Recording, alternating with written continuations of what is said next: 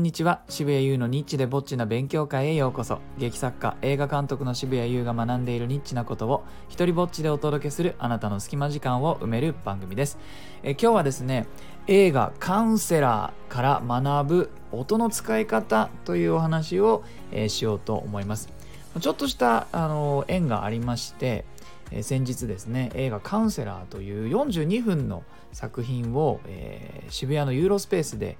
見てきまして。というのはですねあの昨年12月にやった僕が最近騒いでいる「あの底なし子の大冒険」という舞台に堂々康之さんというプロデューサーの方があの出演者のね、えー一人の知り合いで、まあ、そのつながりで見に来てくださってでこれがまあ非常に気に入ってくださってで今度彼がプロデュースしている映画のあのトークショーに出ていただけませんかという打診をありがたいことにいただいてで、まあ、先日そのトークショーにまあ出たわけです。まあ、それでね出るためには作品もちゃんと見て、ね、なんかそれらしいこと言わなきゃなと思って、まあ、勉強がてらあの参加させていただいたんですけどもこれがいやね面白かったんですね。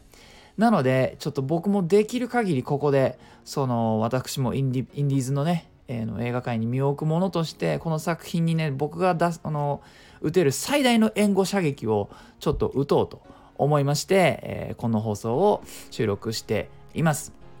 まずはですねこの映画カウンセラー、まあ、どんな映画かということを簡単に説明しようと思うんですがそれはね、まあ、僕の口から言ってもいいんですがあの公式サイトのあらすじがあるのでそれをこの映画の雰囲気っぽくちょっと読んでみたいと思います。あらすじ。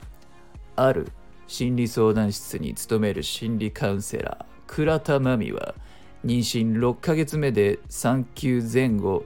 間違えた。産休前最後の出勤日だった。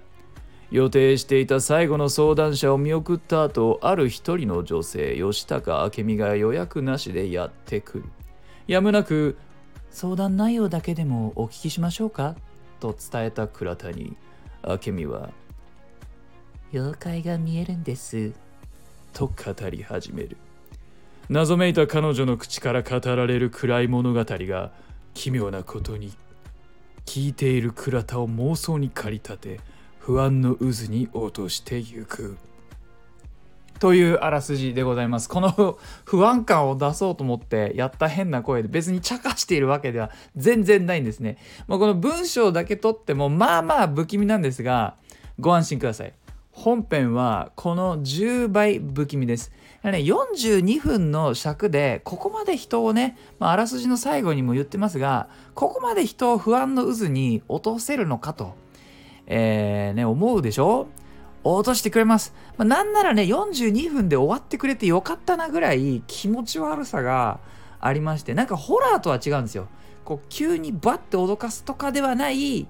なんだろうな、なんかいつの間にか体の中に、こう、虫がたくさん入ってしまったかのような気持ち悪さですね。えーこれはもう褒め言葉でございます。こんなやろうと思ってできないよ。ね、あの予算とか日程とかいろいろと制限のある中、これ作ろうと思ったら大変なやつです。でですね、あの不安な作品とか不安を感じさせる作品あるいは不気味な作品を作るのが上手い人たちは僕はねちょっと共通点があるとちょっと思っていましてでこの酒井善三監督酒井監督さんのあのうまいなと思ったところはもうとにかく音の使い方なんです。ホラー監督とかそういうちょっと何て言うのかな、えーまあ、ホラーだけじゃなくサスペンスとかもそうですけれどもやっぱ音でいかに人のその見ている人の心をこうもてあそべるかっていうのは何、まあ、ていうのかな才能だと思うんですよね。僕はもうそこ全然伸ばしてこなかったんでできないからこういうの見るともうねもう羨ましいすげえなと思うんでもう必死にメモを取って全部覚えようと思ってこの全部もうね技をね盗んでいつか自分の作品で生かそうと思ってもうメモりました。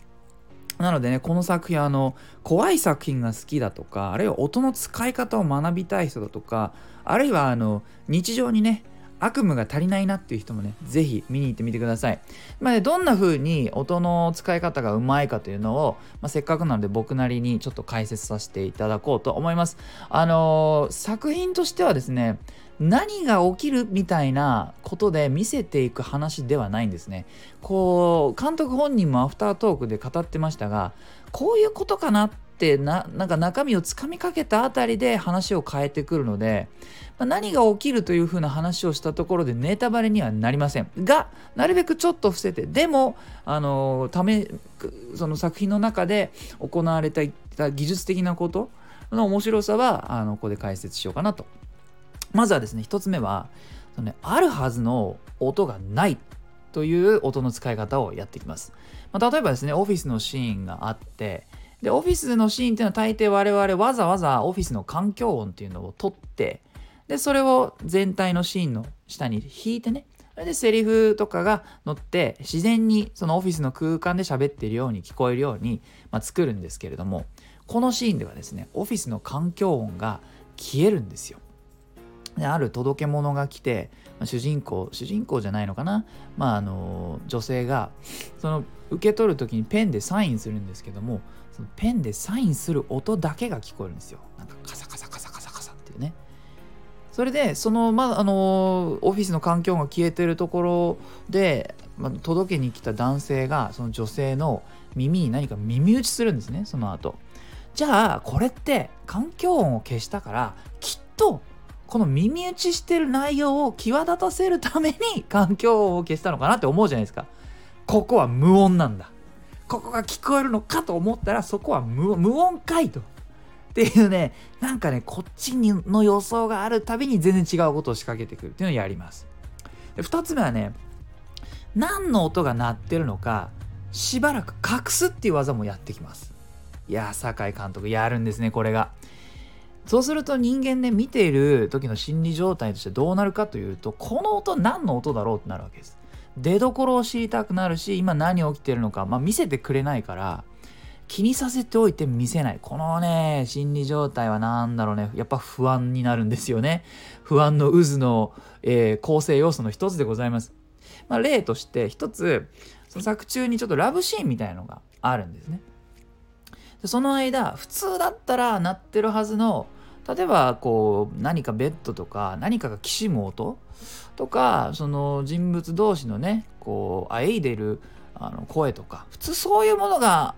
あのラブシーンって構成するわけですよ。それは一切ないんです。そういう音はなくて何が聞こえるかって何かジジジジってずっと鳴ってる音となんかカツンカツンって音が聞こえるんですよ。しばらく見せない。その登場人物はどうやらその音の出どころを見ているんだけれどもなんだかはしばらく明かしてくれなくてでカットがこう切り替わると、まあ、それが上にある蛍光灯でそこの蛍光灯に虫がずっと当たっていたっていうのが分かるんですけどももうねそれもパッて見せてくれた時にそれも気持ち悪いし聞いている間も気持ち悪いこんなことをねやってくれます。えー、3つ目あの無害なはずの音に不気味さを乗せるという技も使ってきます。まあね、あのいくつか例があるんですけども例えば雨がなあの降っていてこれも急に降るんですけどねあの雨の音に聞こえない雨の音なんですよ。何かなと思ってなんか効果音かななんとなくノイズっぽいなと思ってでもしばらくすると窓を映してくれてで雨が降っていたってことが分かったりそれから子供のね子供がそのあの遊んおもちゃで遊んでる音があの別のカットに先行して入ってくるんですね。これプリラップっていうんですけどでそれをしばらく聞かせてなんだろうなんだろうなんかざわざわする気持ち悪いなってなってこっちのその好奇心とか気持ち悪さとかが溜まったところでパッとカットが変わってそれが子供がね遊んでたおもちゃだってわかるとかね。こういう風にしてあのちょこちょこ気持ち悪さをね作ってくれるんです。僕はねこの作品の中で一番好きだった音は鉛筆が折れる音なんですけどももしね気になってあの見に行ってくださる方がいたらそれがどこなのか是非試しあの楽しみにして見に行ってみてください、まあ、いずれも効果音をちょっと大きめに設定したり何かしらの加工をして、まあ、精神を蝕んでくれるちょうどいい具合に気持ち悪さを、えー、作ってくれるのが上手な、えー、作品でございました。この他ね、あのー、このもうこの人たちが面白いね。このプロデューサーの堂々さんとこの酒井さんのコンビでやっている、えー、制作チームらしいんですがこの2人のねやってることがね結構何もかも面白い。あのスタッフとの契約書をなぜかあの公式サイトから見れるようになってたり予算あのね集めたお金をどう使ったかあのスタッフにいくら払ったかでいくらでこの人はいくらでとか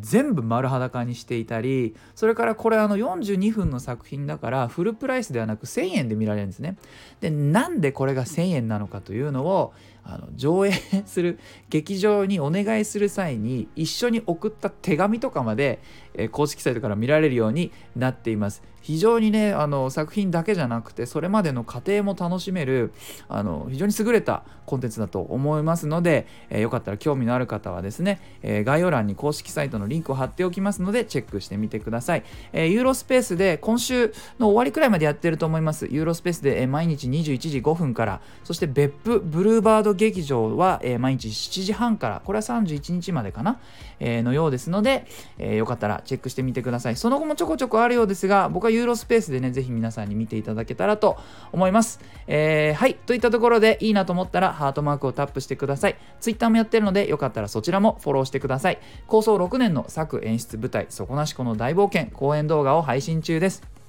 カメラ4台による贅沢な収録を行い、えー、劇場に限りなく近い臨場感を体験できます。購入リンクは概要欄をチェックしてください。そして、このスタイフでも自由に使える日本初の一人芝居コレクション、モノローグ集アナは Amazon で好評発売中です。許可も上演料もいりません。では、渋谷優でした。